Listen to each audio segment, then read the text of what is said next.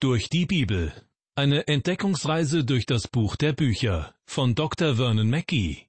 Ins Deutsche übertragen von Ricarda Kolditz und gesprochen von Kai-Uwe Wojczak. Herzlich willkommen zu einer weiteren Etappe auf unserer Entdeckungsreise durch die Bibel. Inzwischen sind wir im Buch des Propheten Obadja angelangt. Über diesen Propheten ist so gut wie nichts bekannt. Er hat uns das kürzeste aller alttestamentlichen Bücher hinterlassen. Und das Thema ist das Strafgericht über Edom. Wir haben schon erfahren, dass Stolz und Überheblichkeit der Hauptgrund für dieses Gericht war. Die Edomiter wohnten hoch oben in den Felsenklüften im Gebirge Seir, südlich vom Toten Meer. Sie fühlten sich sicher und dachten, dass sie auch ohne Gott ihr Leben meistern könnten. In dieser Sendung wird es darum gehen, wie es zum Fall der Edomiter gekommen ist. Die Edomiter waren stolz auf sich selbst und auf ihre Errungenschaften. Gott dagegen hatten sie aus den Augen verloren. Ja, sie waren offensichtlich der Meinung, dass sie Gott nicht brauchten. Doch wie sieht er diese Sache? Hören Sie dazu Vers 4 aus dem Buch des Propheten Obadja. Wenn du auch in die Höhe führest wie ein Adler und machtest dein Nest zwischen den Sternen, dennoch will ich dich von dort herunterstürzen, spricht der Herr. In der Elberfelder Bibel heißt es am Anfang von Vers 4, wenn du dein Nest auch hoch bautest wie der Adler. Die Edomiter wollten Gott gewissermaßen absetzen, so wie auch Satan es versucht hatte, und sie wollten selbst hoch über allem schweben. Das, worum eigentlich Gott sich kümmern sollte, wollten sie in ihre eigene Hand nehmen. Deshalb heißt es in unserem Bibelvers, und du machtest dein Nest zwischen den Sternen. Liebe Hörer, das ist die Sünde von Menschen, die ihren Thron über die Sterne setzen wollen. Darauf antwortet Gott, dennoch will ich dich von dort herunterstürzen. Wie viele Menschen versuchen heute, ihr Leben so zu führen, als wären sie selber Gott. Sie denken, sie brauchen keinen Gott und sie leben ohne ihn. Manche haben sogar vergessen, dass sie Gott vergessen haben. Doch interessanterweise hat Gott bei unserer Erschaffung uns nicht wie ein Auto mit einem Lenkrad ausgestattet. Wissen Sie warum? Weil nicht wir am Lenkrad sitzen sollen, sondern er möchte unser Leben leiten, lenken und führen. Er möchte, dass wir uns für unsere Errettung ihm zuwenden, und dann möchte er die Verantwortung für unser Leben übernehmen. Doch wenn wir selbst unser Leben in die Hand nehmen, dann nehmen wir dadurch Gottes Platz ein. Wir sitzen auf dem Fahrersitz. Wir sind der Kapitän unseres Lebensschiffes. Und wir überqueren die Gewässer, so wie es uns gefällt. Das ist Stolz. Und wer diese Position erreicht und fortführt, der begeht eine tödliche Sünde, denn er wird in Ewigkeit verloren sein. Schauen wir noch einmal wie durch ein Mikroskop auf Edom.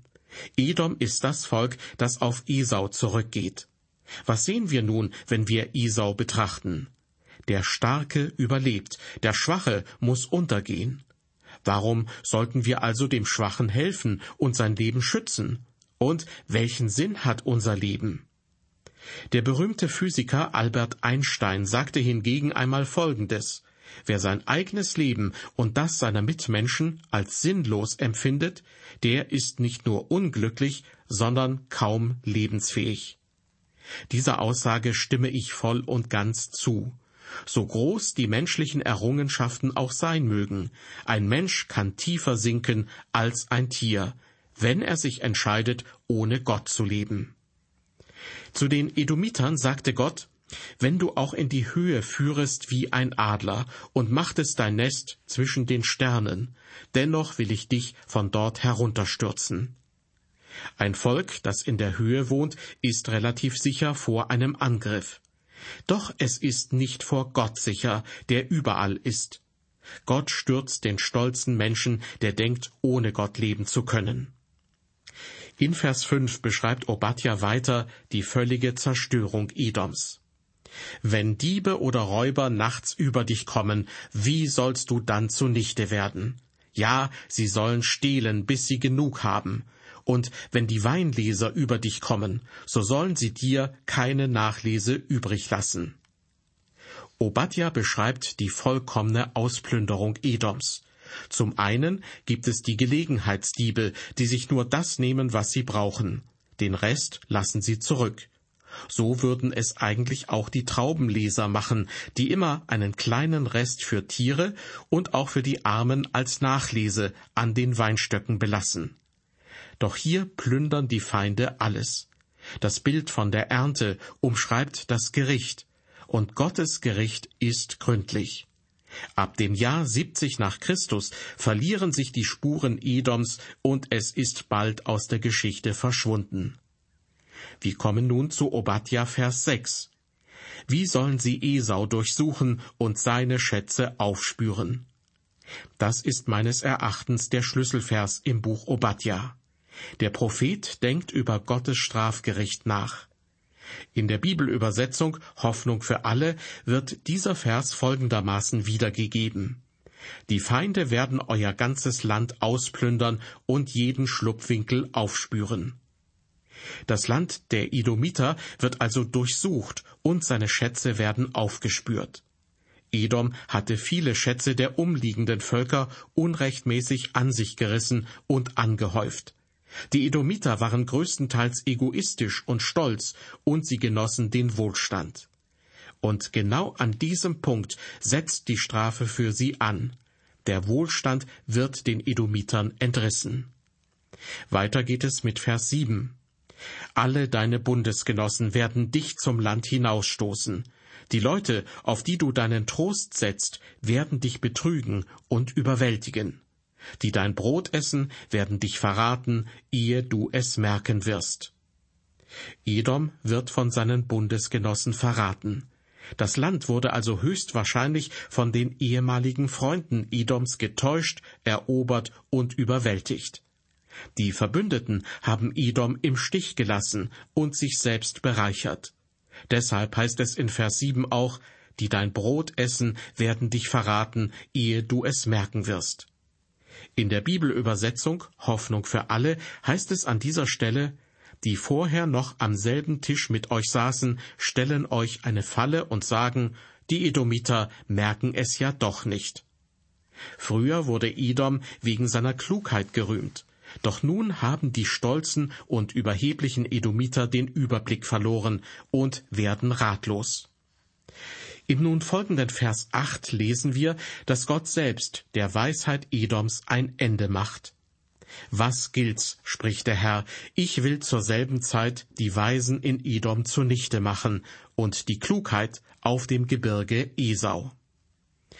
Mit dem Gebirge Esau ist das südliche Ostjordanland gemeint, das Bergland der Edomiter, das sonst auch Seir genannt wird.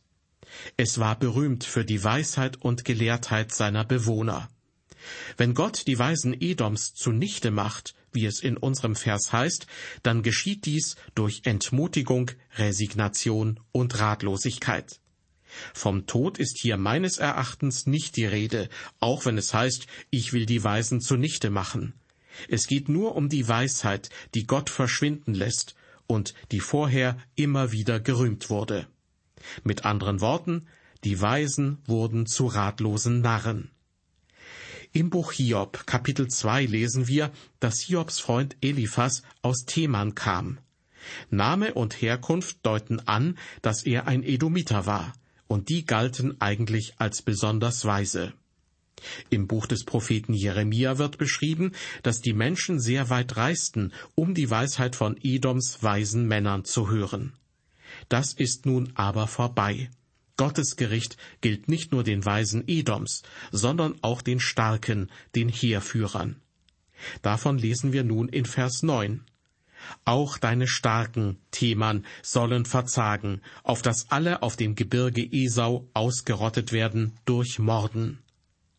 Theman liegt im Norden Edoms, steht hier aber sicherlich auch stellvertretend für das gesamte Gebiet Edoms. Die Männer dort waren mutig und kampferprobt, doch jetzt sind sie verzagt und niedergeschlagen. Zu den Hintergründen des Gerichts werden wir in der nächsten Sendung mehr erfahren.